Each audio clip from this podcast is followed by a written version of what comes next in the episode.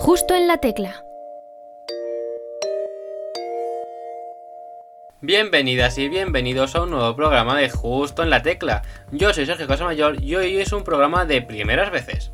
Por primera vez tenemos a unos guionistas y a unos directores de una serie con nosotros. Y por primera vez tenemos a tres invitados en el mismo programa. ¿Nos supondrá mucho caos? Normalmente se suelen pasar por aquí artistas musicales emergentes, pero queremos hacer más programas como este de cara a la tercera temporada. Así que si os gusta, no nos podéis dejar de seguir en nuestras redes sociales. En Twitter somos arroba justo en la barra baja tecla y en Instagram arroba justo en la tecla barra baja. Ahí os mantenemos al día de todas nuestras novedades y las de nuestros invitados. Todas las entrevistas las tenéis disponibles en Spotify, Evox y Anchor si nos buscáis por nuestro nombre. Y ahora sí que sí, hoy han venido a divertirse y a jugar a justo en la tecla los escritores de la serie Reyes de la Noche, 14 de mayo, estreno en Movistar Plus. Cristóbal Garrido, Adolfo Valor y Carlos Terón.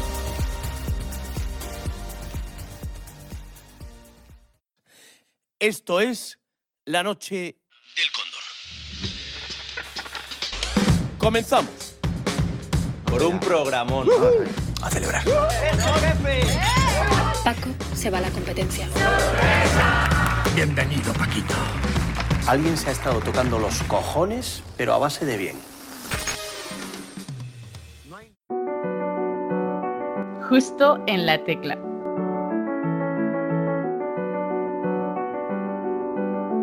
Hoy tenemos con nosotros a tres invitados de lujo. Vienen a presentarnos una de las comedias que darán que hablar y que reír este 2021. La serie estrena sus primeros dos episodios el 14 de mayo y se llama Reyes de la Noche. Sus creadores y directores son hoy los reyes de nuestro podcast. Bienvenidos. Hola, Sergio. Hola, bienvenidos. Hola, Sergio. Hola. Para que nuestros oyentes conozcan vuestras voces, voy a comenzar con una breve presentación de cada uno. Primero tengo que presentaros a uno de los creadores de la serie. Él es Cristóbal Garrido y en su currículum cuenta con que ha creado historias como la serie Refugiados, la serie Cuerpo de Élite junto a Adolfo Valor y ha sido el guionista de una de las mejores series españolas de los últimos años, Fariña. Bienvenido. Muchas gracias, bien hallado. ¿Qué tal? Bienvenido, bienvenido. Vienes aquí a presentarnos hoy Reyes de la Noche, que has escrito, has creado la serie y la has escrito. Creado y la he escrito junto con Adolfo Valor. Y ya ahora presentaremos un poco a Adolfo. En segundo lugar, tenemos con No te nosotros- saltes los turnos. ¿A quién le dices? A ti. En segundo lugar, tenemos con nosotros al director de cuatro episodios de la serie, Carlos Cerón. Su, gran, su primer gran éxito fue dirigir la película Fuga de Cerebros 2, pero también ha sido director de divertidas comedias como Es por tu bien, Lo dejo cuando quiera y algunos episodios de Chiringuito de Pepe y Mira lo que has hecho. Bienvenido. Hola, bienvenido Sergio. Yo no, bienvenido, bien hallado, perdón, bien hallado. Bienvenido, bienvenido tú. ¿Qué tal estás? Pues bien, bien, aquí en compañía de estos dos señores que yo trabajé con ellos en Lo dejo cuando quiera y ahora nos hemos metido en este jardín de Reyes de la Noche. A ver, a ver qué tal está la serie, a ver qué tal está. Ya el 14 de mayo lo podemos ver. Y por último, pero no menos importante, está con nosotros uno de los dos creadores, guionista de los seis episodios y director de dos, si no me equivoco. Es decir, él toca todos los palos. Adolfo Valor ha escrito películas como Promoción Fantasma, junto a Cristóbal Garrido, o El Club de los Incomprendidos. Junto a Cristóbal también escribió la película Lo dejo cuando quiera, que dirigió Carlos Cerón. Así que todo queda en familia. Bienvenido. Bien hallado, Sergio.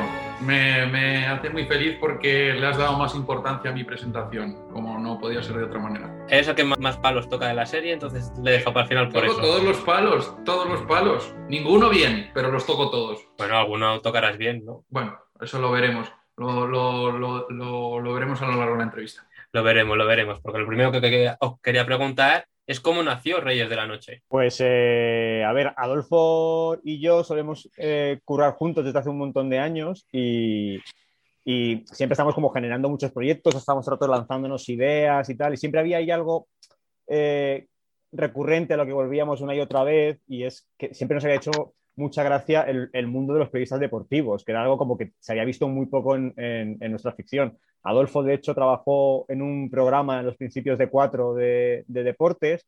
Él eh, convivió con, esta fauna durante una temporada eh, y siempre nos había llamado mucha atención precisamente por, por- por- porque son unos personajazos increíbles, porque son gente que vive con una pasión extrema eh, su curro y que visto desde fuera eh, llama, mucho, llama muchísimo la atención ver cómo, cómo, eh, hay gente que le da tantísima importancia a algo como un deporte que para los, para los que no somos futbol- futboleros nos parece como bastante curioso. Y luego una vez que ya encontramos un poco el contexto histórico, que era llevarnos toda esta historia y estas rivalidades y esta fauna al pasado y, y al momento en el que más auge tuvo, que fue eh, la guerra radiofónica de finales de los 80, yo creo que ahí encontramos ya un poco eh, el lugar donde hacer convivir a, convivir a esta gente.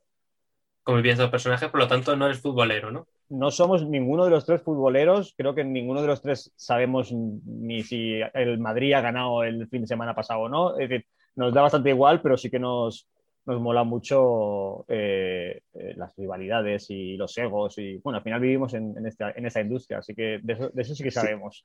De- ¿Quién, de la quién es falta- el menos futbolero de los tres? ¿Quién creéis que sería el menos futbolero por orden? Eso va, a ser el concurso que, eso va a ser el concurso que nos tiene preparado. Yo creo que Cristóbal es el menos futbolero. Menos incluso que Carlos y que yo.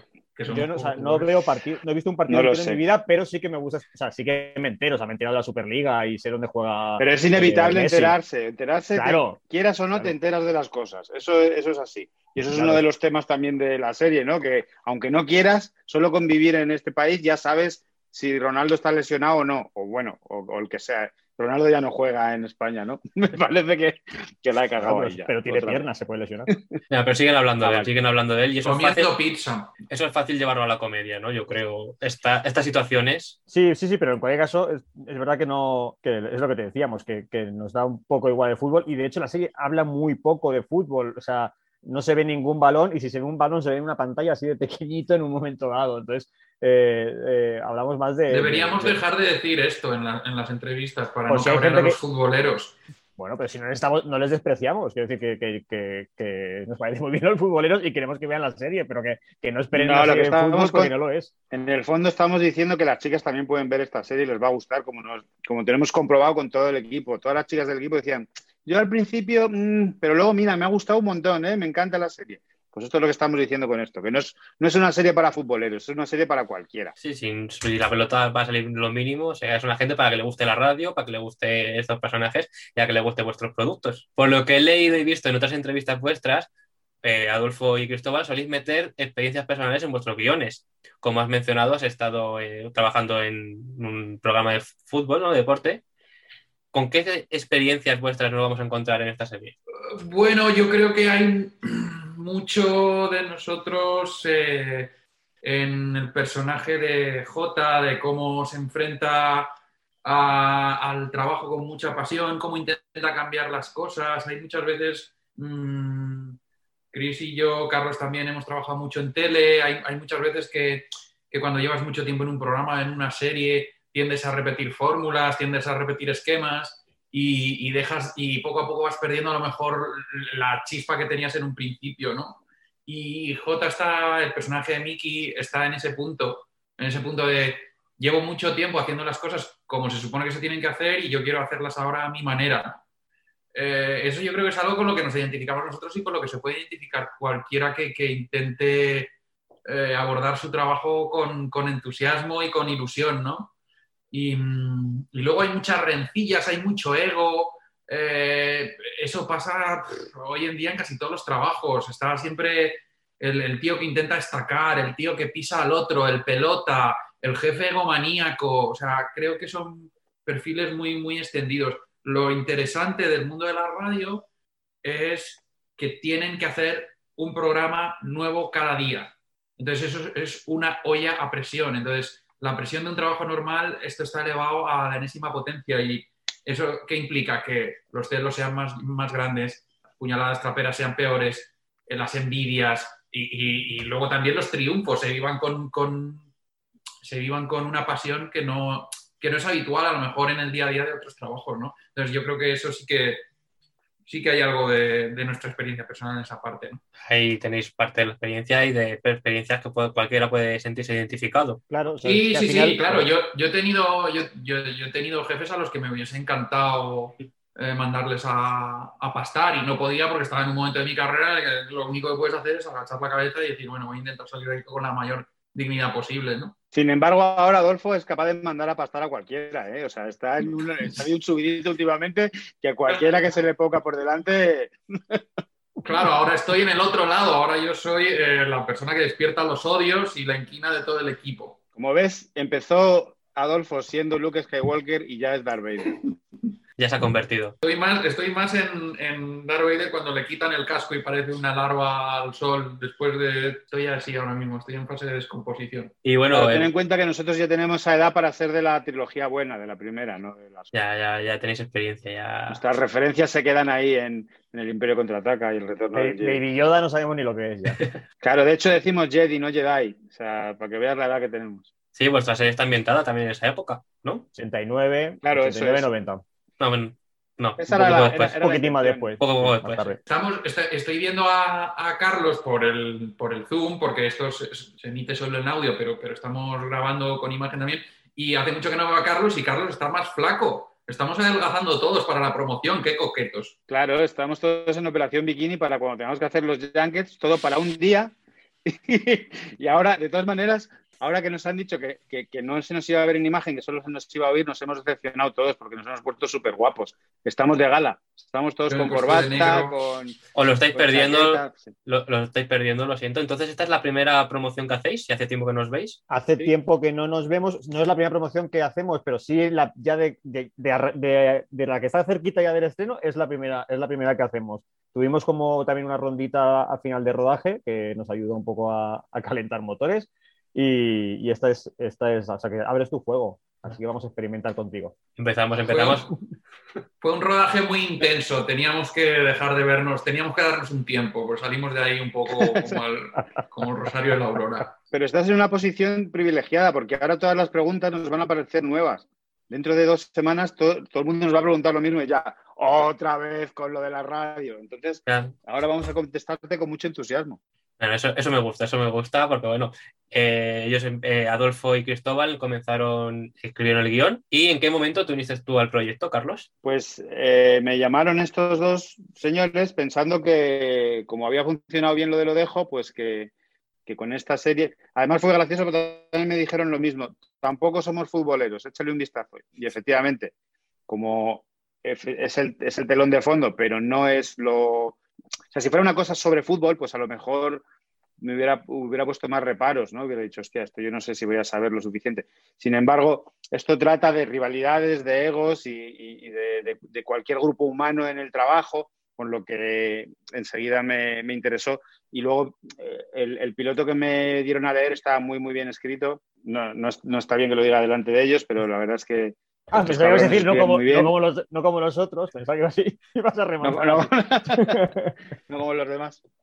No, no, pues que, que sí, que, que- que escribe muy bien y entonces pues eh, enseguida pues me, me apeteció. Tuvimos ahí un impasse de, en el desarrollo, nos pilló por delante una pandemia, pero, pero bueno, bien, que todo, que, que al final conseguimos rodar entre olas, surfeamos ahí entre olas y, y el proceso de desarrollo durante la pandemia creo que nos ayudó mucho el que estuviéramos en contacto casi todos los días porque ellos mientras terminaban de, de rematar todos los guiones, pues fuimos desarrollando todos, trabajando en, el, en, el, en los aspectos visuales, eh, lo que había avanzado, ellos habían avanzado ya por delante eh, parte del casting y todo, entonces bueno, como que fuimos cerrándolo todo en ese momento en el que nosotros usamos la pandemia para, para afinar la serie. Y luego creo que eso hizo que cuando fuimos a rodar lo teníamos todo muy, muy, muy, muy controlado y, y la verdad que tuvimos un rodaje bastante placentero, no tuvimos grandes problemas, no nos pasaron... mm, De hecho, de- en todo el proceso tuvimos solo un miembro del equipo que fue positivo, pasó la cuarentena en casa y volvió al rodaje, o sea que, que lo dejamos todo bastante trabajadito para, para que al final el rodaje fuera fluido y, y creo que con eso además lo, eh, lo que conseguimos es que la serie, independientemente de que dirigiera yo, dirigiera Adolfo, esté muy compacta. O sea, no sé si has podido verla la entera o has visto unos un No he visto nada. capítulos o tres. No he visto nada. No has visto nada, pues, pues ¿Visto cuando la, veas te darás cuenta. El trailer sí lo he visto varias veces. planos de todos, de todos los capítulos entonces hemos conseguido que todo tenga un aspecto parecido y que, y que esté muy compactita y que, que realmente sea como un, esta temporada sea como una pieza que yo, yo creo que ah, va a ir saliendo de dos en dos los capítulos pero creo que la gente en cuanto los tenga enteros se van a hacer maratones porque es muy disfrutable en ese sentido. O sea, es una maratón, es como una película larga, ¿no? Sí, se hacen la maratón. Sí, pero, pero claro, claro, pero que en realidad son tres horas, no es, no, porque son capítulos de media hora, en realidad no es, no es una Sí. cosa que digas, me voy a pasar todo el fin de semana, no, Por eso que es como una película. es, es algo muy disfrutable. Cristóbal quiere decir algo al respecto. Dura como una peli, dura lo mismo que una película, pero son seis películas. Bueno, Son seis pequeñas películas de media hora. Sí, sí, que eh, evidentemente cada, cada, cada capítulo es un capítulo, no es, no es una historia que hayamos cortado cada media hora, sino que cada, cada historia. O sea, esto solo podría ser una serie, no podría ser una película, no podría ser que de repente lo hayas cortado en trocitos y lo, y lo vayas viendo a plazos. No. Esto, cada capítulo tiene una unidad, cuenta una historia y luego tenemos la trama horizontal que va avanzando, pero en los dos sentidos. Tenemos cada trama vertical y cada trama horizontal. Y en ese sentido creo que es muy, muy entretenida de ver. Yo creo que lo más importante de esta serie es eso, es que cada vez que veas uno vas a querer ver el siguiente. Entonces, por eso los emitís de dos en dos, ¿no? Para que haya, haya conversación Claro, cada semana sobre la serie. Bueno, se emite así porque lo ha decidido Movistar. Yo, nosotros no tenemos, no tenemos la- el poder como para decidir cómo se emite esto. Si no, yo los pondría desordenados. Primero el 6, luego el 3, solo para hacer el experimento, así en plan Monty Python. Eso, eso podría venderse, ¿eh? Eso es un buen high concept. Una serie que, se emita desordenada. yo estoy dándole vueltas. A mí si- siempre me influyó mucho. Hay una, hay una reunión de los Monty Python en la que cuentan que lo que querían hacer, lo- querían ir bajando en- durante el episodio, ir bajando el volumen de emisión para tener a toda Inglaterra subiendo el volumen de la tele y en el último momento, cuando ya está a punto de acabar, volverlo a poner normal para, para sobresaltar a toda Inglaterra de una vez. Pues esas cosas creo que ahora mismo ya no las estamos haciendo, no somos suficientemente valientes. Nunca se han hecho, maricón. Tampoco es que, ¿Cómo? que nunca se ha hecho. Tampoco. Ya, ya, pero no lo proponemos. pues hay que darle como A memento, BBC ¿no? no le dejó hacer. Como la película Memento, yendo hacia atrás, pues los capítulos desordenados también. Oye, pues hay un capítulo, eh, aquí vengo yo con, con- con mi- con mi- mis recuerdos de mierda. Hay un capítulo de periodistas que hicieron, que hicieron un momento. Empezaban por el final, me acuerdo, Alicia Borrachero y Belén Rueda en un cementerio y iban para atrás. Pero En periodistas, fue- ¿eh? ¿salió antes o después de Memento? Hombre, no, después, ¿qué coño? Vamos, con- Ah, que vamos a hacer, a hacer- a- nosotros originales de la ficción española. Ah, ¿Estamos vale, locos? vale. Quieres decir que Dani Epija vio el fin de semana Memento y el lunes llegó y dijo. ¡Tengo una idea de capítulo! Exacto. ¿De verdad queréis decir esto en, la, en un podcast? Sí, ¿por qué no? Sois. Mira, yo diciendo que no. A lo mejor no lo escucha nadie de periodistas. No, yo creo que lo va a escuchar, pero es desde el cariño y la admiración. Seguro, seguro. Seguro que sí. Los sueños, sueños son. Hoy he, so- hoy he soñado que, que, que volví a Cuerpo de Élite, la serie, y el primer, el primer episodio de la nueva temporada era más un reboot, porque la serie murió en su día. Y el, nuevo, el, nuevo el primer episodio de la nueva temporada lo hacía Carlos Terón y se ponía en plan artista. Y entonces la primera media hora era todo como muy oscuro, no había ningún chiste. No, pero es que quiero trabajar con la forma y tal. No, no me había acordado hasta ahora. No hay nada peor que contar un sueño en una entrevista. Pero ¿En serio has tenido ese sueño? O sea, quiero decir, te, te persigue mi genialidad hasta en los sueños. Sí. Sí, sí, Pero es que este debate, este debate de la oscuridad. David Fincher. Claro, pero es que este debate de la oscuridad lo hemos tenido mucho en Cuerpo de Élite. Soy en Cuerpo de Élite en, Claro. en Reyes de la Noche. Lo hemos tenido Viene o sea, al caso. Muchísimo, además. Sí, sí. Porque Terón quería hacer por una cosa muy oscura. Bueno, ha quedado, ha quedado oscura. De todos estos episodios, ¿cuál es vuestra referencia favorita? ¿Cuál es nuestro capítulo favorito? Referencia. O de- o Referencia. referencia a la actualidad a, a o la a qué? actualidad, mejor gag, mejor chiste, mejor Mm, mm, mm. momento. Hombre, tenemos una estrella invitada real que se ve en el tráiler, que es eh, Jesús Gil, que yo creo que eso es mola mucho. Creo que hemos conseguido un- una aparición estelar muy molona, eh, además muy, muy, bastante cerca de la realidad en todo lo que, en todo lo que dice, porque generalmente eh, hemos intentado despegarnos de la realidad en, determinados personajes porque queríamos hacer nuestra propia serie y nuestros propios personajes. Sin embargo, con el, per- el personaje de Gil, todo lo que pasa es real. Quiero decir, eh, hay un momento en que está jugando al parchís y ese señor era un adicto al parchís. Es decir, jugaba muchísimo al parchís con sus, co- con sus colegas. Entonces todo eso lo hemos, lo hemos reflejado y lo hemos, y lo hemos eh, trasladado a, a nuestra, a nuestra ficción. Yo creo que como, me me parece como de referencia la más pintona, creo que es Gil y no recuerdo si hay alguna más, chicos. Hay, un- hay otra que no, que no conviene destripar. Ah, vale. ¿Y Adolfo? Eh, no, bueno, a, a- a mí es que al final siempre me pasa como, como, como hemos escrito el guion y luego lo hemos rodado y lo hemos visto tantas veces y tal, que, me- que al final lo que más gracia me hace pues son pues, gilipolleces pequeñas que han salido durante el rodaje o, alguna, alguna morcilla de los actores. Entonces ya a base de verlo te hace, te hace gracia, pero cosas como muy, muy, muy tontas, o sea, pero que no, no son ni siquiera graciosas, pero eh, te quedas con, con eso, ¿no? O sea, eh, no, sé ahora mismo, pero en momentos de- del entrenador o, o momentos de, de, eh, pues, morcillas de Javier Gutiérrez, algunas que incluso están casi como fuera de plano ya, de él está saliendo de plano y se le oye decir cojones o algo de esto y yo ya me, me hacen gracia estas pequeñas paridas. ¿Y el mejor personaje para vosotros? ¿El que más disfrutáis escribiendo barra dirigiendo? Eh, A ver, los pues, dos protagonistas para, Claro. para, para mí, o sea, lo- trabajar con los dos protas es, es, es un poco el- lo interesante, el equilibrio entre dos personajes enfrentados, pues eso es lo que, lo que hace mucha gracia. El- lo que hacen los, el resto, los, los secundarios, es que alivian todo eso, ¿no? Esa tensión entre estos dos personajes están todo el rato enfadados y, y los, los- los personajes satélites alivian y ahí es donde vienen las cosas más divertidas y más ligeras. Entonces, siempre está, es bonito el equilibrio, o sea, trabajar en una secuencia con, con el Cóndor o con J, o sea, con, con Gutiérrez o con Esparvé, son siempre interesantes porque tienen toda la chicha y toda la intensidad dramática, pero luego de repente haces algo con alguno de los secundarios y es más divertido porque es más ligero, porque sirven para eso, ¿no? Para darle esa, esa ligereza.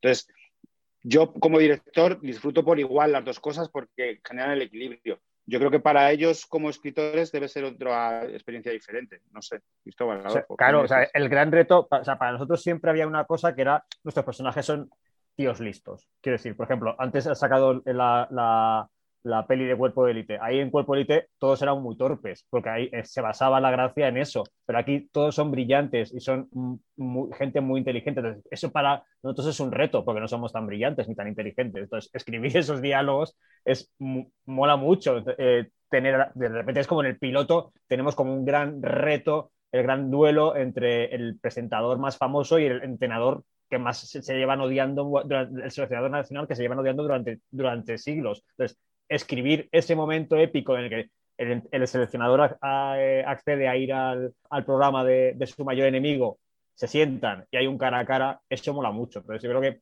que, que, todos los personajes de alguna manera molan, eh, mola escribirlas precisamente por- porque hay que estar a la altura y porque, y porque son brillantes. Y eso está, es un poco como, imagino que es, que es lo que siente Sorkin, aunque es, para él, yo creo que todos son pequeños Sorkins que se hablan con Sorkins y se cruzan con pasillos con Sorkins. Yo creo que eso, el tener ese reto de, de hacer que gente brillante siendo brillante a todo el rato, mola. Más ¿Tú allá crees de, que Sorkin de- es brillante en el desayuno?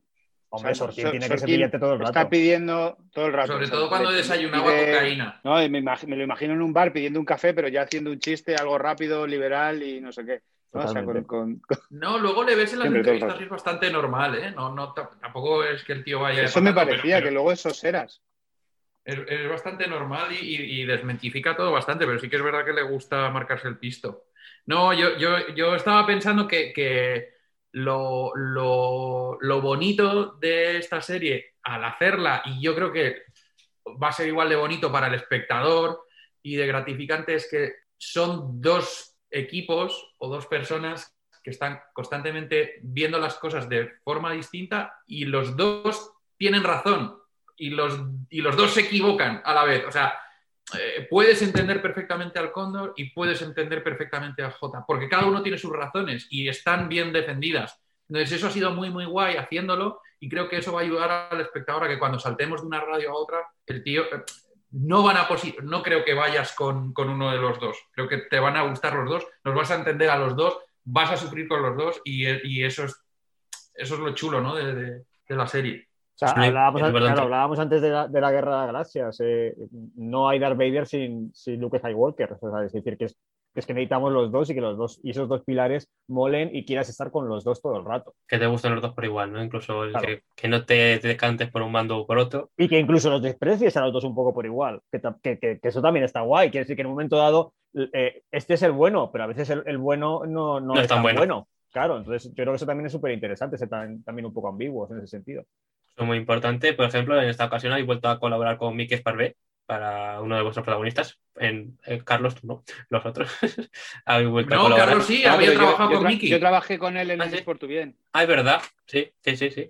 Miki es de Mi- todos. Miki es de todos, entonces. Eh, le teníais claro, ¿no? Entonces, para el papel. O sea, nosotros o sea, hemos tenido muchísima suerte porque mm, o sea, desde el principio siempre nos habíamos imaginado a Javier Gutiérrez y a Miki Farbe. Entonces, hay un punto en el que dices, o sea, no creo que ahora mismo haya actores que reciban más ofertas de trabajo cada ocho horas, más guiones que Javier Gutiérrez y Miki Farbe. Cada uno en su, en su franja de edad, cada uno en su target, cada uno en su perfil de personajes, son los tíos que más guiones reciben al cabo del día. Y que estos dos señores, a la primera, o sea, si- sin dudarlo, fue leerse el piloto y decir estoy dentro, eso es eh, la bomba, quiero decir, eh, la bomba. Y en el caso de Mickey, eh, entró como vamos, o sea, de- porque, eh, entiendo que de repente dice, no, te ha llegado un guion de Cristóbal y Adolfo, piensa, de comedia para una serie, dice, bueno, pues será otra vez cuerpo de élite o algo así que yo ya he hecho y que a lo mejor no me apetece volver a trabajar ese tono, pero cuando leyó el piloto y se dio cuenta de que esto era una comedia, pero no es una comedia, comedia, quiero decir,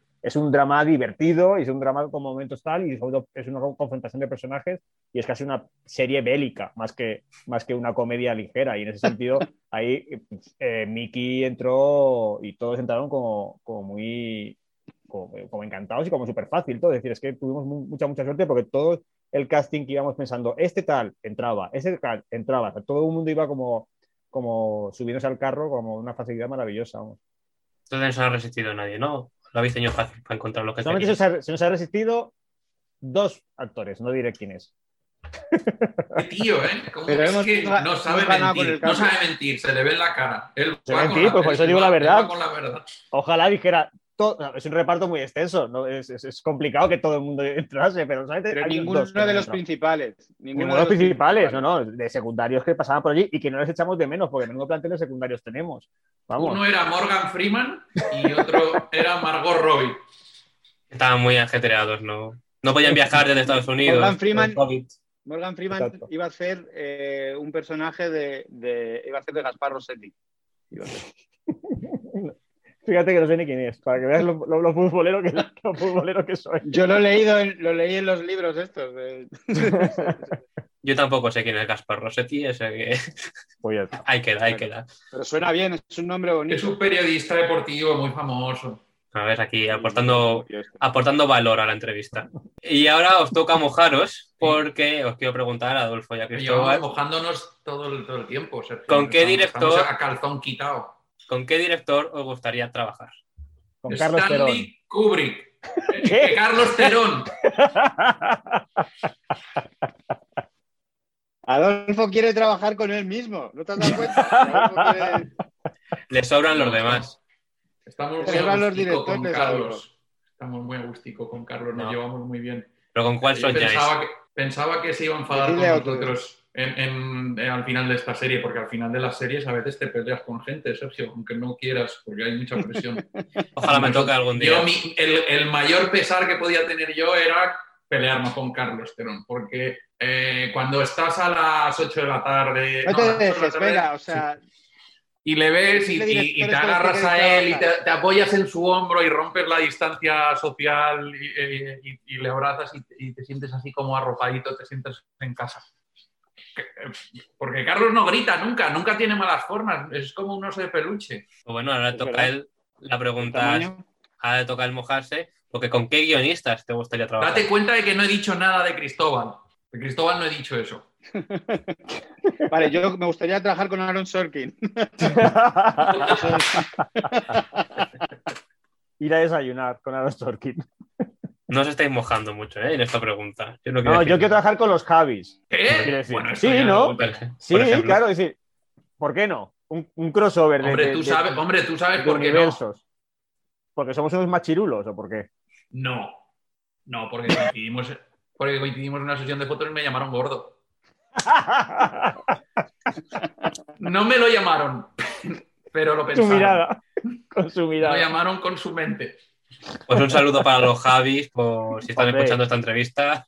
y que vengan, que vengan si se atreven. Venga, que Bueno, vengan. oye, pero no, por Un favor, beef, por un favor, beef. por favor, que queda, mu- que queda mucha promoción, que esto, es- esto se, se va, se va a ver en todas partes. Algún día os encontráis ahí con los Javis. Hombre, que sí, pero sí, yo que lo digo en serio, que, me- que- que de repente creo que hay algo ahí como interesante. Es decir, que de repente, pero claro, un guion nuestro de verdad, no una cosa de ellos. Es un guion nuestro con su mirada. Estoy un poco No sé eh, cuento de la criada, con su mirada. No sé yo si, no sé yo si va a salir bien, pero bueno. Bueno, bueno, ahí queda, ahí queda. Bueno, pues, pues Sorogoyen. ¿Por qué no? Por soñar y por pensar puede ocurrir. Tú, Carlos, con, con el que has dicho solo, ¿no? Mm, Con Sorkin. Eh, sí, no, no, no, yo qué sé, mira, hubo un momento hace tiempo que tenía, que, que quería, que tuvimos un proyecto por ahí para hacer un- una cosa que había escrito Rodrigo Cortés, que es colega, que le conozco hace muchos años y tal. Entonces, en algún momento sí me gustaría tirarme así en una piscina en ese sentido, que es que, no era comedia, que era terror. Entonces, algo así, ¿no? O sea, de repente tener un, algo que me aleje de mi zona de seguridad. Sí, Es una comedia. Llevo viendo entrevistas, he visto, para investigando entrevistas tuyas de hace muchos años y en todas dices eso, que quieres hacer terror. El, el mayor terror es hacer una comedia que no se ría nadie, pero, Sí. pero me, apetece, me apetece Mira, mira, enseña la camiseta de Carlos. Lleva una camiseta De la de. John Carpenter. The Thing, The Things. obra maestra total, absoluta y definitiva. Vamos a pasar a la sección. Lista de cosas pendientes.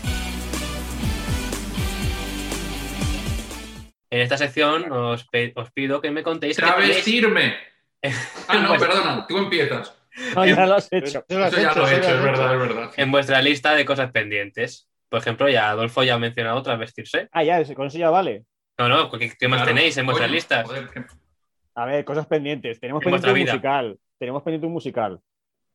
Yo, yo es, es otra de las cosas, o sea, me gustaría hacer un musical también, estoy a favor.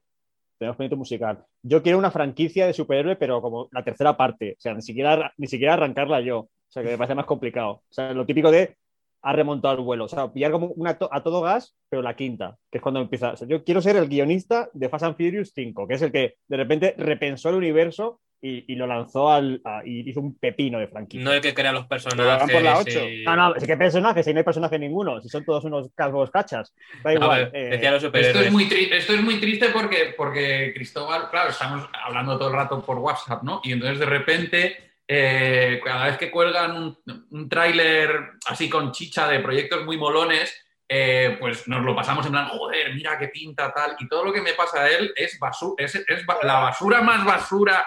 En plan, Salma Hayek haciendo de hada madrina. Si no hacemos esto en 10 años es que mi carrera es una mierda. Entonces, él realmente quiere, quiere acabar así, quiere eh, escribir como una Pero- secuela de... Pero es, es, es complejo de, es como un poco complejo de Dios, quiero decir. Es como de coger un, intervenir en un mundo que ya existe y decir, acaba por culo todo, ahora lo rehago yo. ¿Sabes? Es un- creo que, es en el, creo que en el subconsciente es un poco eso lo que, lo que, lo que hay en mi cabeza. Como coger una serie, ¿no? Por la séptima temporada. No, en serie me da un poco de pereza. ¿Eh? No, serie no. Pero, pero franquicia, franquicia loca. O sea, franquicia por los Vengadores, pues eso. Algo que, que ya esté hecho y que haya que reinventarlo. Eso es lo que más me apetece. Y lo haré, evidentemente. Silencio, Silencio 2. La Scorsese, la segunda parte. ¿No has visto Silencio, la 1? ¿Qué coño? Si te estoy, hablando de todo gas. Quería ver yo, quería ver yo silencio de Scorsese. Pero, coño, pero si sale Liam Neeson y sale Spider-Man y sale ahí. En esa peli seguro que tienes la oportunidad de hacer lo que quieres. Silencio Bueno, tú- 2. Cuentos, pe- cuentas pendientes, Carterón. ¿Tú qué dices? Ya he dicho la- la- lo de hacer una peli de terror, que llevo con muchas ganas, Ah. y, y también me apunto al musical. El- lo- o sea, la parte del musical me lo quité un poco la espinita, un poco con Camarón y un poco con los videoclips. Pero, pero es- me, me gusta mucho, disfrutaría mucho hacer un musical, pero a mí me gustaría hacer un musical como La pequeña tienda de los horrores, con ese punto oscurete, mezclar Ah, ahí las dos guay. cosas. O, Ese es mi, o es mi calles, musical favorito. Calles de Fuego. Calles de Fuego, Walter Calles de Fuego muy, muy Carlos Terón. Es- eso es muy macarra y también me pega, sí. También me pega. Ca- Calles de Fuego no salió en- en- durante la preproducción de esta serie, cuando hablábamos de planos y de estéticas y de cosas. Sí, de cuando estas? hablábamos del color al principio, Sí, claro. que era más colorido, más neón y todo eso del principio. Así que Carros de Fuego está entre la estética, ¿no? Referencias visuales para. calles, calles, serie. carros de. Carro... Pero es calles de fuego, no es carros de fuego. Carros Car- de fuego son car- gente que corre cámara lenta. Y esa es inglesa y esa es muy refinada para mí. Había escuchado esa. de ¿eh? calles de fuego, Y un buen tostón, además. es de, Calle- que es de- calle- Es un buen tostón, es de- sí. de- de tiros. Calles de Fuego no es la un conozco. musical rock, pues es como un musical rock and rollero. O sea, a mí me- lo que me- mi, mi peli ideal para hacer en ese sentido sería Baby Driver, ¿no? Que tiene ese punto de es rock, es rock, pero es un musical también y es divertido. Yo soy muy fan de Dark Ride. Qué bueno, Baby Driver, buena opción. Yo para un proyecto de la universidad hace, hace un tiempo tuve, hicimos un proyecto de película y demás, y era una musical. ¿Tú has estudiado imagen, Sergio? o estudio pe- o- periodismo y comunicación audiovisual. Estudio, Ah. estudio, estoy en ello. Ah, joder, Claro, qué joven es eres. Es un chaval. Es, un, qué- es un niño, qué- es un niño. qué no vestir tacos ni, ni Estoy salir eh, desnudo. acabando la carrera ya, casi. Ahí. Qué bien. Así que, ¿qué consejo le daríais a alguien que quiera hacer su propia serie? Pues primero que haga la de otro. Quiero decir, eh, que te- entiendo que hay un punto de todo el mundo quiere estar en, en la universidad y quiere ser el, el nuevo Aaron Sorkin y posiblemente eh, no, se- no se pasa de 0 a 100 en un segundo. Creo que hay que comer un poquito de mierda antes, que hay, que hacer las series de otros, hay que hacer otro tipo de series. Es decir, eh, no, puedes, no puedes hacer Mad Men. Tu primera serie no va a ser Mad Men nunca. Los guionistas de Mad Men, eh, algunos de ellos habían hecho eh, Sena la princesa guerrera, otros habían hecho la, de, la serie de Flipper. Quiero decir que, que hay que empezar un poquito por abajo, que además es donde, donde se aprende a escribir. Quiero decir, o sea, no, es imposible que nadie nazca aprendido, todo el mundo pasa un proceso, todo el mundo tiene una mili que hacer y, y, sobre, y sobre todo que, que no diga que no a nada. Bueno, a las drogas. Pero, pero, pero es que el otro día, claro, eh, el otro día. Lo eh, dice el de Fariña. El de Fariña dice que no digas a Bueno, bueno, ver, si queréis, cuando queráis hablamos de Fariña, tengo mucho que contaros, es mi mayor éxito de crítica en público. Acabar no, eh, empieza ya. Qué pesado es, qué pesado es. Eh, me odian porque hice Fariña, pero chicos, no tengo, no la culpa. No, Te odia hiciste es porque sin lo él. haga. Es- no, es- Claro. no es, no es porque la hizo, es porque nos la pasa por la cara todos los días. Pero si no saco el tema nunca, me lo sacáis vosotros, maricones. Todos los días nos saca Fariña y nos la pone. Tiene una alerta de Google y cada vez que recibe un premio en, en algún festival internacional nos lo pasa. Me dice, ¿cuántos premios tenéis vosotros? No, que- ¿verdad? Pues mira. Perdonad, te da un, A un 10 segundo. segundos está recibiendo algún premio o alguna cita. perdonad un momento. Además, es un tío muy, muy íntegro, Sergio, porque él, eh, cuando le encargaron Fariña, él dijo, esta serie solo la voy a hacer con dos condiciones. Una, que sea con actores gallegos y que se hable en gallego de verdad, y otra es que no la escriba Adolfo. Perdonad, hablando de premios, premio Alma, mejor, mejor serie, aquí lo tenemos. Solamente Enhorabuena. quería recordarlo, porque es que a lo mejor no lo he enseñado nunca y quiero que lo veáis. Es la habitación de sus hijas, lo tiene ahí. No, ¿qué coño? Cada es un 10 estudio. segundos está recibiendo un premio esa serie. ¿Has recibido algún Bueno, otro premio ahora? Que nada, que para, que para hacer Fariña antes hay que hacer muchas otras cosas y para hacer eh, eh, Reyes de la Noche también. ¿Qué más consejos dais vosotros? Porque aquí me, me he comido yo este marrón y estáis callados como perras, metiéndonos conmigo. Carlos, A ver, yo lo- la- la- cuando he dado clases últimamente y tal, lo, lo importante es hacer. Es un poco lo mismo que dices tú. Lo importante es hacer. Cuando, o sea, tú das una clase ahora dices, ¿quién tiene una cámara? Y todo el mundo tiene la cámara en el bolsillo. Todo el mundo puede hacerse un corto en el camino a casa. Y no es tan complicado. En, realidad, es mucho mejor eh, equivocarte, saltarte el eje y descubrir que lo has hecho mal y luego no lo volverás a hacer. Entonces, es cuestión de hacer y hacer y, engañar a un par de colegas y hacer otro corto y hacer otro corto y hacer lo que sea. Y poco a poco irás llegando a hacer lo que más te interese. Pero solo el proceso de ir descubriendo el lenguaje y, y cagarla es de lo más interesante que, puedes, eh, que puede haber. Y en esa posición de estar aprendiendo es tan simple como ponerse a hacer las cosas. No creo que, sea, que haya más clave que esa. Simplemente hacer y hacer y volver a hacer. Coge constancia y haciendo O sea, proyectos. a- y cosas. Adolfo, Adolfo sabe que cuando vamos a dar charlas a, a escuelas de cine y cosas así, yo suelo, ser- suelo echar petas a la gente, suelo echar broncas. Y hay una de las cosas que más me fascina es de gente que está estudiando un máster de guion o algo así y nunca han escrito nada antes. Que es como, ¿cómo, cómo, cómo es posible que te estés gastando 7.000 pavos en un curso y no hayas tenido la pulsión nunca jamás en tu vida, ni de adolescente, de escribir un corto o escribir una Biblia, lo que sea, sin saber lo que es, pero es- escribir cosas. ¿sabes? Es, una cosa que me, que me fascina, ¿no? De, de gente que, que le seduce más la idea de ser guionista que de escribir. O sea, yo cuando era mm, pequeño, o sea, yo sí, pequeño, bueno, pequeño sigo siendo, pero más pequeño. eh, Tampoco has crecido mucho eso. Claro, por eso, no, te, jodes que te- me, me he adelantado a tu chiste. Cuando era un poquito más pequeño que ahora, es que yo no paraba de escribir. Yo eh, hacía mis cosas todo el puñetero rato. Entonces, pues, es una cosa que me flipa, que lo- es lo que dice Terón, de, de tiene- ya todo el mundo tiene una cámara, ¿por qué no rodáis cosas? Pues imagínate, todo el mundo tiene un portátil o un ordenador en casa, escribid cosas todo el rato. Es que es Bueno, un folio, un folio, lo puedes escribir en un folio y en papel. Claro. Efectivamente, Y un lápiz. estoy de acuerdo. Eh, una, vez, una vez tuvimos una, un, una- un amago de tangana en una escuela de, de- de cine que fuimos a, a hablar Cristóbal y yo, y, y- y era en plena polémica, una de estas 14 o 15 po- polémicas que han tenido en los últimos años, eh, Bollero contra Almodóvar. Y, y de repente los alumnos, que eran alumnos de guion, se pusieron a defender a, a Carlos Bollero. Y entonces yo me broté y empecé a- a- a increparles que qué coño hacían poniéndose del lado del crítico, que, que, si, que si estamos aquí es para hacer cosas, que luego, que luego ya las valorarán el resto, pero que aquí lo importante es hacerla. Luego te sale bien regular, peor, te sale una obra maestra o lo que tú quieras. Pero una cosa es hacerlas y otra cosa es opinar. Y joder, hay muchas veces que cuando empezamos, y todos hemos pasado por ahí, ¿eh? Eh, estamos mm, tres cuartas partes del día opinando y una haciendo. Pues no, hay que hacer y luego ya, ¿sabes? O sea, que está súper guay que tengas un criterio y tal, pero eh, pensar, "Fua, es que qué cine tan malo se está haciendo. Es que, es que no hay ninguna serie ahora en este país que, mole tanto como, como Fleabag. ¿Por qué no puedo hacer yo Fleabag? Bueno, pues hazla. O sea, hazla. Ponte a hacerla. O sea, no hay nada que te impida hazla y tarde o temprano llegarás a hacerla en algún lado, de alguna forma, en alguna plataforma. Pero, pero sí, es lo que dicen ellos. O sea, hay que hacer cosas. O sea, el único consejo es ese, hacerlas. Y luego por el camino ya encontrarás tu estilo, te equivocarás, lo harás mejor, peor. Eh, al principio no sabes hacerlo.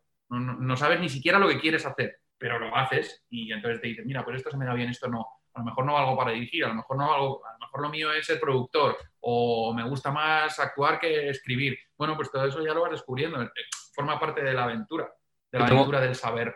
Yo tengo un compañero de clase, por ejemplo, que le encantaría ser eso, director de cine, pero en cambio no, cuando hacemos cortos y demás, no quiere que nadie los vea. Qué freudiano. Pues Como, como director de cine español no va a ir mal, quiero decir. Bueno, bueno, no, mira, mira, eso sí que no, no es bonito esto que dices. ¿eh? no, no, es un poco, es un poco lo que nos pasa, ¿no? Que hacemos cosas y no las ve nadie. Así que buenos consejos, si Aprendes- alguien... a- aprender se aprende haciendo estas cosas. Esto, por mucho, tú puedes leer toda la teoría del mundo, pero como no te pongas a escribir o a dirigir o a rodar, no vas a aprender.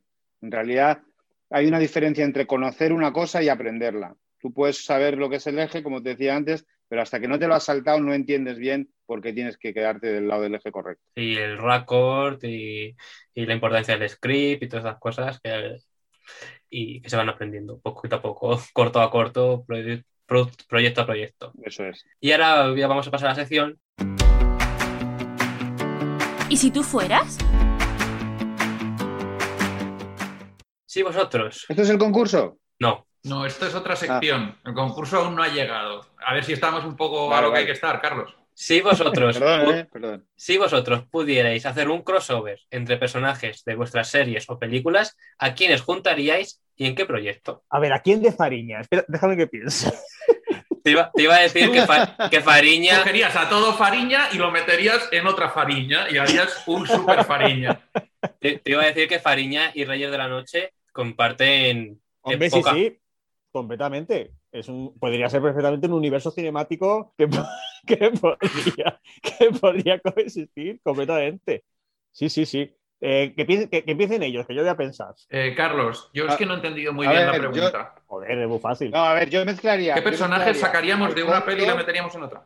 No, ¿a qué personajes vuestros juntaría? Por ejemplo, a lo mejor te gustaría ver al prota- a Mickey Sparve de Cuerpo de Élite juntándose Ah. con, con el profesor de Escuadrón Suicida. El Escuadrón Suicida, Escuadrón Suicida. Promoción Fantasma.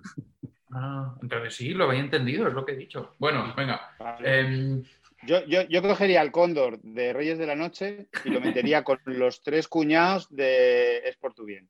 hostia, Era le cóndor mucho. mayor y. Claro, y, y entonces maquinando para hacerle putadas a los cuñados. Lo que pasa es que nuestro cóndor no tiene una hija, pero bueno, eh, podría ser igual con. con Bueno, la- puede ser. Con está, la- en, está en los 90, nuera. puede, puede haber tenido hijas. ¿no? Claro, por eso, Puede puede, haberla tenido y, y- y entonces con estos tres, con, con, con Coronator, Cámara y con Álamo, meter ahí a Gutiérrez también, pues creo que... Ahora, no sé cómo se llamaría. ¿Sería Reyes del Día o...? No sé, pero hay que No pedir, sé, hay no que sé- no sé pedir si derechos a, a Gatel y Burke y son unos tíos de puño cerrado, ¿eh? Y No, son no, nuestros peores enemigos. Es verdad, no va a ser barato esto. no ¿Qué va a ser barato. Y tampoco sé, y, y tampoco sé si soy el director adecuado ¿eh? para to- to- toda esa gente. Lo mismo lo tiene que dirigir Adolfo mejor. Sergio, Los Javis. ¿Qué? Dime. ¿cómo, cómo, cómo está quedando la entrevista? ¿Te, te gusta lo que está saliendo? Sí, está saliendo cosas interesantes. Yo creo que hemos soltado, hemos soltado ya bastantes titulares. O sea, esto Ferreras no te saca más titulares que, que tú hoy, ¿eh? de verdad que no. ¿Quieres ceñirte a lo que te ha pedido a tu crossover? Venga. Es que no, pues no lo sé, pues Jesús Gil en promoción fantasma. Hacen una ouija y, y- y se, y- y se materializa. Por Yo ya lo ejemplo, sé, yo ya lo sé, yo ya lo sé. Obviamente, Javi Reis y Tomiñanco de Fariña con Ernesto Alterio de Lo dejo cuando quiera, dos narcos. Buenísimo. Duelo en la cumbre de narcos, tío. Qué bueno, qué bueno, Hombre. muy bien. Muy bien, muy bien. O sea, durante ese año me tiré, o sea, yo- yo que no me he drogado en mi vida, me tiré escribiendo Fariña y lo dejo cuando quiera a la vez. No te rías, es verdad. Ya lo sé, solo es por, por, por quitarle, quitarte la razón. Ahora, guau, nunca se ha drogado, dice. O sea, está. pues estuve te- do- te un año, no, casi dos, casi dos años escribiendo de narcos, sin parar. has aprendido cosas, ¿no? Desde ello. Mucho. Y mira, tampoco bebo y escribí gran reserva, es decir, que al final soy un farsante. Pero es verdad que mira, es, es- es lo bonito de esta profesión, que estamos mm, constantemente jugando a cosas que no somos y a crear universos que nunca hemos conocido. Y, y a mí una de las cosas que más me gusta de esto es, al final, por ejemplo, con Reyes de la Noche, volviendo a la promoción de esta serie, eh, Adolfo y yo nos juntamos con un montón de, re- de reporteros, de periodistas deportivos y, nos estuvieron contando anécdotas maravillosas de una época de, de la hostia. Entonces, quieras que no, eso es súper interesante mm, conocer a conocer a, a gente diferente que te cuente cosas de las que no sabes nada. Entonces, eso está guay. Buena, buena conjunción de estos personajes y de todo. Así que todo muy bien, todo muy bien. Vamos a pasar al juego, venga, que lo estáis Bien. deseando. Vámonos. En este Juego, juego vamos a poner a prueba cuánto sabéis realmente sobre vuestra nueva serie y vuestros trabajos pasados. ¿Preferís, pre- ¿Preferís jugar juntos como equipo o uno contra otros? Uno contra otro. Vale. Queda bien. Hay tres niveles, hay tres pruebas. La primera prueba es una pregunta. Porque el actor Manuel Gancedo aparece en Rayos de la Noche interpretando al mítico Jesús Gil, como hemos mencionado antes. Pero no es la primera vez que trabaja con vosotros. Según los créditos oficiales, ¿cuál era el papel que Manuel Gancedo tuvo en la película Lo dejo cuando quiera? Eh, ¿Qué hago? ¿Presiono? ¿Digo? ¿Contesto? Dale, dale. Es el, es, el, es el jefe transportista de la empresa de transportes que no le deja a, no contrata a Carlos Santos. Es un Y camarero. entonces le dice, graduados universitarios aquí, no. Me- Meneando un poco así los mofletes, no. Lo bien, hombre, Y, hay que decir que eh, la peña va a flipar con Manuel Gancedo. O sea, la gente que no lo conozca cuando vea a Reyes va, o sea, va a explosionar, va, va- va a explotar eh, España. ¿No? O sea, es como el, reparto, el, el- el reparto cuando, cuando vio el cuando vio el capi de, de Gancedo fliparon con él porque está súper, súper, súper bien. Y además se nota que es actor y que es guionista porque luego siempre mete morcillas. Yo creo que es de los, de los, de los que más morcillas ha colado en, en el montaje final de la serie. Bueno, pues punto para Carlos, que ha acertado la pregunta. Hay que decir que en los créditos aparece como jefe de mensajería, aunque en los créditos reales de la película, al final hay una rata y aparece como jefe de mensajería. Ahí lo dejo. ¿Quién hizo esos créditos? Carlos, tío, te han pillado, tío. Aquí es cuando se te desmonta todo el chiringuito. No, no sé, esto es, una, esto es surco, esto es cosa de surco. Devuelve el Goya, el Goya que nunca te dieron, tío, devuélvelo. Lo estoy mirando y, y que curioso. Pues mira, Manuel bueno. No, pero es que Carlos es así, grita la claqueta final y se va rumbo a Miconos con una maleta llena de dinero, un puro, y, y que ponga los Sí, créditos otro. Es que, no, es que no la ha hecho igual ahora. Es- Exacta- En este caso sí que la ha hecho. Sí. todos sabemos, segundo nivel, que en IMDB tiene una manera peculiar de ordenar las series y películas por las que una persona es conocida. Pero, ¿cuáles son vuestros cuatro trabajos más destacados? Os voy a dar cinco opciones relacionadas con estas estadísticas. siendo dos de ellas falsas y Cristóbal tres está reales. riendo porque sabe que mi, EDM mi EDM IMDB da pena. A ver quién adivina más. Lo, lo tenéis controlado, ¿no? Más o menos vuestras fichas. Hombre, yo es que he pagado y me debe pro hace poco, me lo he, colo- me lo he colocado, Esto es verdad. Y luego le he dicho, cámbiame el mío y el tío roñoso no lo hace. pero que no puedo, que yo me pago, Claro. lo me coloco lo mío. Sí que puedes. Bueno, Claro. dejad, a presentar, dejad a Carlos Sobera, por favor, venga. Os voy a dejar las cinco opciones. Os venga. voy a decir las cinco frases. Dos de ellas son falsas y tres verdaderas. El primer trabajo. Tenemos por- que averiguar cuáles son las falsas. O cuáles son las verdaderas. Vale, Lo que venga. prefiráis. vale, vale. El primer trabajo por el que Carlos Cerón es conocido es por dirigir el corto La Ley de Murphy en el año 2000. ¿Verdad? Bueno, No, las cinco. sí. Que puede, Os digo las cinco. Eh, eh, puede- Pues el primer- di las cinco, di las cinco, di las Es cinco. decir, es decir, con esto me refiero a que cuando te metes en su página te pone conocido por la ley de Milo Murphy. Mm. De Milo Murphy, de Murphy. Segunda, haber escrito Lo dejo cuando quiera está dentro de los cuatro trabajos más destacados de Cristóbal Garrido, pero no de Adolfo Valor. ¿Verdad? Tercera, Cristóbal Garrido tiene como su trabajo más reconocido haber hecho de camarero en la serie Con pelos en la lengua. No, Ya, mira, eso es no, falso. Ya, no, porque Eso- pagado, es que me ha costado Ahí nos lo dinero. has es que colado, costado- ahí, que nos, ahí nos has colado, dinero. ahí nos has colado el gazapito. Cuarta, dentro de los cuatro de Adolfo Valor encontramos haber escrito la serie Papanatos. Eso puede ser. Eso puede ser. Eso es correcto. Yo no Y puedo la- decirlo. Y la quinta, Reyes de la Noche se ha convertido en uno de los cuatro trabajos más reconocidos de los tres. Esto es Mm. verdad. Esto yo creo que es verdad. Esto puede ser que la haya liado Cristóbal con su IMDB Pro. Que no, que no, que yo me toco, so- yo me toco solo a mí mismo. Eh, Lo que sí que, lo que, sí que te puedo decir es que eh, uno de mis créditos, porque ahí en IMDB tú te pones eh, tu nombre y te sale eh, writer, no sé cuántos créditos, director, no sé cuántos créditos, y, y salgo en uno que es misceláneas o varios o algo así, y me pone gracias, agradecimientos, en un corto que no sé de quién es, no, mm, yo no he ayudado a nadie en mi vida, y desde luego no a un cortometrajista, y salgo en los créditos de un corto. Perdona, y yo voy a hacer aquí otra denuncia. En, en- en los, en el IMDB de Reyes de la Noche hay un productor ejecutivo que no, na- eh, americano que nadie sabe quién es y que se ha colado ese tío. ¿Ah, sí? Y está- sí, hombre, claro. Y está Bueno, pero pidiendo los trabajo. productores ejecutivos ya sabes que es un, es un apartado peliagudo. A lo mejor tenemos a un productor ejecutivo americano y no lo sabemos. No, no, no, no, ya te digo yo. A lo mejor se ha Bueno, colado En cualquier alguno- caso, A lo mejor se La- ha colado eh, alguno español también, ¿eh? De los que también. oficiales, que, que Eh, tampoco ha hecho nada. Os, os comento un tema. Estoy haciendo trampa. Eh, a, a Carlos mirando, Terón, ¿no, mamón? a Carlos Terón no le sale Reyes de la Noche todavía. Entre Ah, cuatro. trampas. Mm, mm. Paga, tío. No lo mires, tío, es que así no vale. Así no... No, mirad ahora que ya se ha acabado, ¿no? Si ya hemos acabado. ¿Quién ha ganado? To- todos. Vale. Todos, todos habéis ganado. A ver, la Todos mía, la de la ley de Murphy era, era verdad. Entonces, lo Sí. que era mentira, lo del camarero.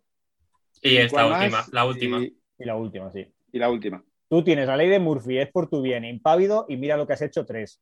Pues bueno, mira lo que has hecho, pero sale la Pues foto si de yo no la la he hecho. No, pero es mira lo que has hecho, pero Hecho. para que sale la foto de la 3, pero es mira lo Y que lo de Yo papanatas tengo otro juego. Lo de Papanatos era es verdad. es verdad. Es verdad, es Pues verdad. es verdad. Era una web serie, eh, no era, perdón, era un portal de comedia que ideó Antonio Castelo, ahora fugado de la justicia. Em, Sergio, si fueras un personaje de Jumanji, ¿cuál serías? ¿De Jumanji cuál? ¿Las nuevas o las primeras? La, la de Robin Williams, la buena. El No mono. recuerdo con la nueva. Es que esa bueno. hace más tiempo que no las veo. Que no ves que es otra generación, ¿no, Adolfo? Tú estás No. preguntando cosas que no, ya están Bueno, en, en el. en es que las nuevas no las he visto, no, no las he visto. Yo, Claro, yo, yo no- me identifico con pregunta. el niño monete, el, el niño monito. El mono, claro. El niño, el monete. normal, yo, no- no yo, evidentemente, yo soy Robin Williams, porque soy muy parecido, de hecho. Es verdad. Sí. Es verdad. Soy un cruce entre Robin Williams y Seth Rogen.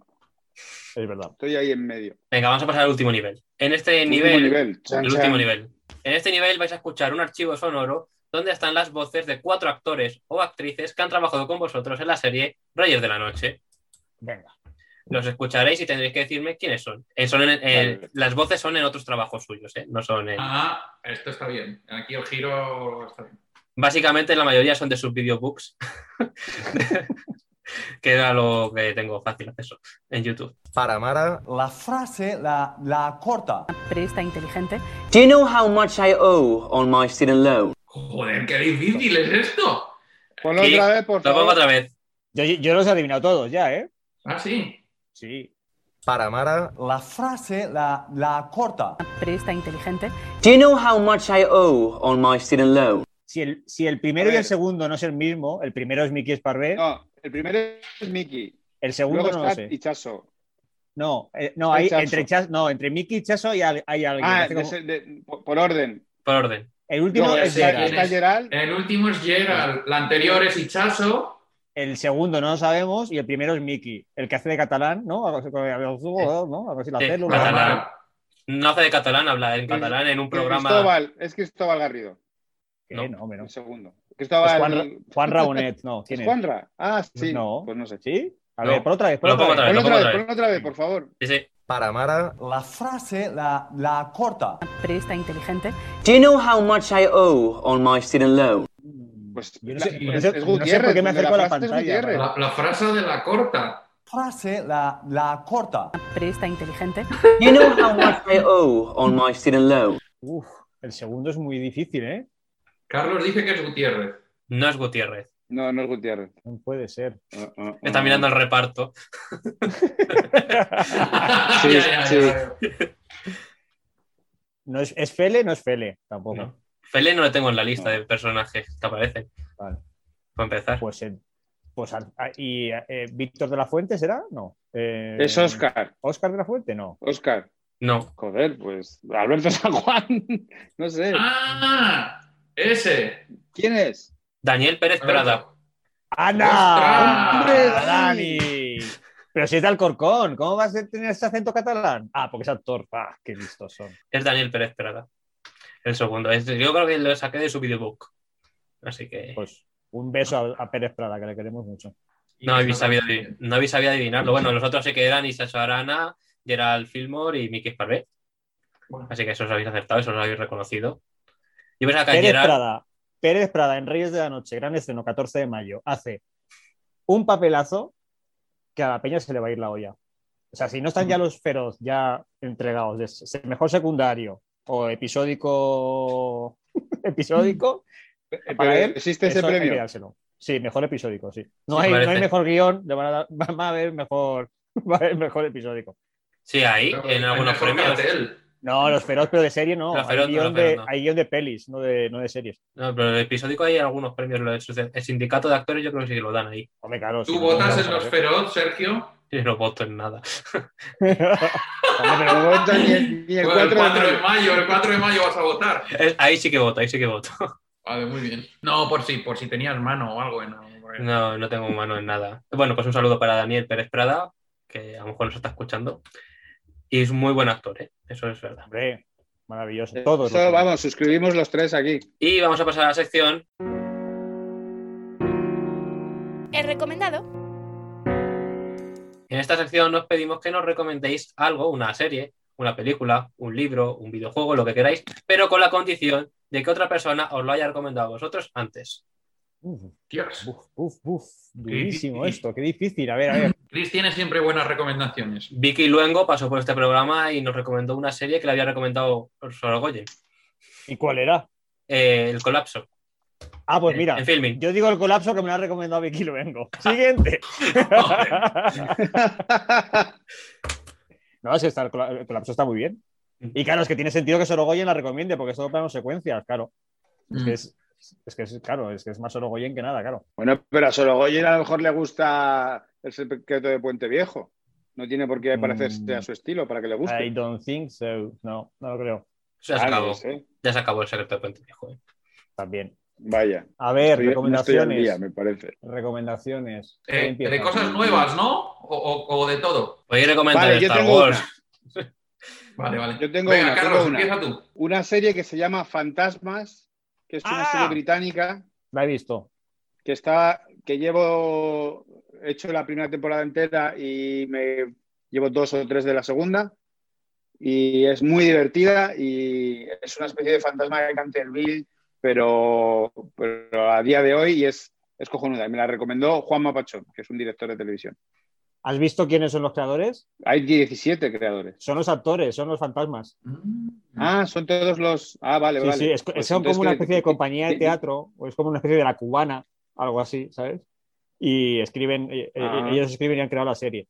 Yo ya sé lo que Pues voy a está guay, recomendar. ¿eh? A ver, Vamos, Adolfo. Voy a recomendar eh, la única cosa que me ha recomendado Cristóbal Garrido este año que me haya gustado, eh, que es el documental de los Reagan en Movistar Plus. ¡Buah! Es que es, Es- lo más. Buenísimo, es buenísimo. Un documental en cuatro o cinco partes y si te, o sea, si, si, si no te interesa la figura vas a aprender un montón porque habla del matrimonio Reagan y si te interesa la política o concretamente ya los presidentes americanos, entonces esto es cocaína em, para, para, para ti. Es súper interesante, muy bien hecho. Y yo voy a recomendar Reyes de la Noche, 14 de mayo, gran estreno. Efectivamente, ¿cómo cerramos el señor. Bienvenido, gracias, gracias a, a- a- a todos. Justo en la tecla, justo en la tecla, directo, directo a tu casa. Donde tenía que ser. Así me gusta, ¿Quién te muy lo ha bien. recomendado? Me la, me la ha recomendado Javier Gutiérrez. Bueno, bueno, que recomiende Javier Gutiérrez es muy buena recomendación entonces. Hombre, imagínate. Alguien con criterio, alguien con criterio. Que tiene muchas series él y muchas Y películas. Movistar, Movistar, el algoritmo de Movistar os lo va a recomendar a todos próximamente, ya veréis. Cuando termine la serie que se vean vergüenza también, ¿no? Es lo que recomiendo. También. Pero primero Reyes. Primero Reyes de la noche. Eh, seis Bueno, pues lo capítulos. pasado muy bien, ¿no? Ya, Calla, calla, ya- que va- que va a hacer- que va a cerrar, ya- va a cerrar, ya- va a cerrar. ya que termina, ya que termina.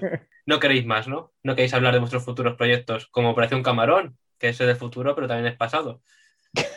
Es verdad. Las dos cosas. Estoy anclado, estoy en un bucle. Eh, espero, espero que, es- que. A ver, espero terminar la promo de Reyes de la Noche y empezar con la de Camarón. Ah, por eso estás Quiero decir que yo creo que en verano vamos para allá. Pues nada, invitado está. Si quieres venir al programa a presentar Operación Camarón, que fue pues, una de las primeras Pues- películas que se retrasó. Mira, O sea, fue justo- justo- una de gustaría Reyes. recomendarla, pero como no la hemos visto, porque Carlos no nos la ha enseñado. No, pero es que no podía. Pero eso, estábamos en una reunión de Reyes de la Noche y ¿De me casting? para decir que retrasábamos justo una semana antes del estado de alarma. Entonces, a mí me dio tiempo a, a mirar un poco, vi lo que había pasado en China, en Italia y tal, y ya me pilló con papel higiénico en casa. Ya lo veíamos venir, o sea, sí. Esto es un buen consejo. Si Basile decide retrasar la película, ojito, que la cosa es seria. A los Goya el año que viene. Pero bueno, que sí, que venga, este verano, este verano, Operación Camarón. 25 Este de verano junio. sí. Este verano sí que sí. 25 de junio, ¿no? Si no me equivoco. Sí que sí. ¿Es el 25 de junio? Con guion de los archienemigos de Cristóbal y Burke Gatel, que son hijos de Josep puta. y Burke. Que no, son amigos. En realidad se adoran, como lo podéis comprobar. Hombre, que son nuestros Son amigos, muy de amigos. Eh, nosotros que tenemos de- del futuro, eh, tenemos Nada, una peli. Solo, solo hablamos de, de Reyes. Bueno, pero tenemos una peli ¿Pero para. ¿No tenéis una película a punto de estrenar? Tenemos una peli. No, a punto de estrenar, no, va para el año que viene. Que se llama Amor de Madre, con- Ah, de- vale. dirigida por Paco Caballero para Netflix. Y ahora estamos arrancando una serie que no ¿Tenéis podemos, que no podemos decirlo porque todavía no se ha anunciado. Entonces mm, no podemos decir nada, salvo que eh, empieza a grabarse, a grabarse en VHS, a rodarse inminentemente. Pues bueno, eso está bien. Oye, ¿No tenéis pensado Reyes de la ¿Pero no Noche tenéis 2? otra película también?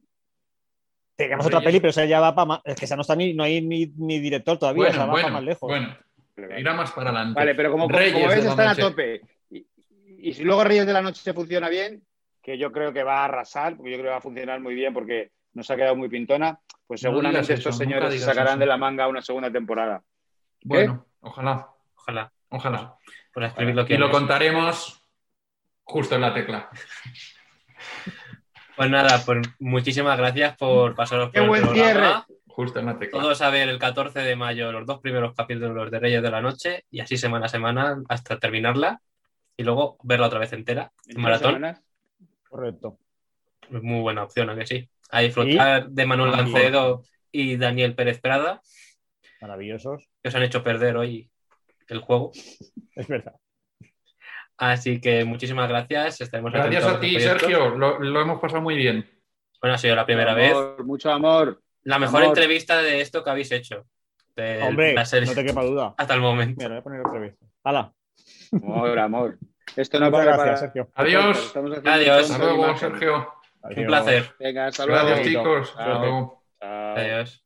Si damos paso agilantes que el cóndor la entrevista es nuestra. Llegan vientos de cambio. Esa es vuestra curva de audiencia. Esto está muy bien. Ahora. Solo un ¿Qué os ha parecido este divertido programa especial?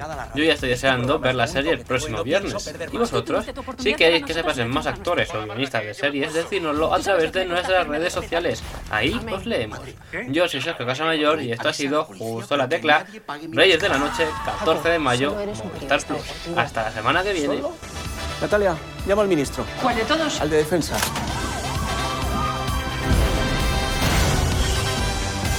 Falsa alarma. Les esperamos. Buenas noches a casi todos.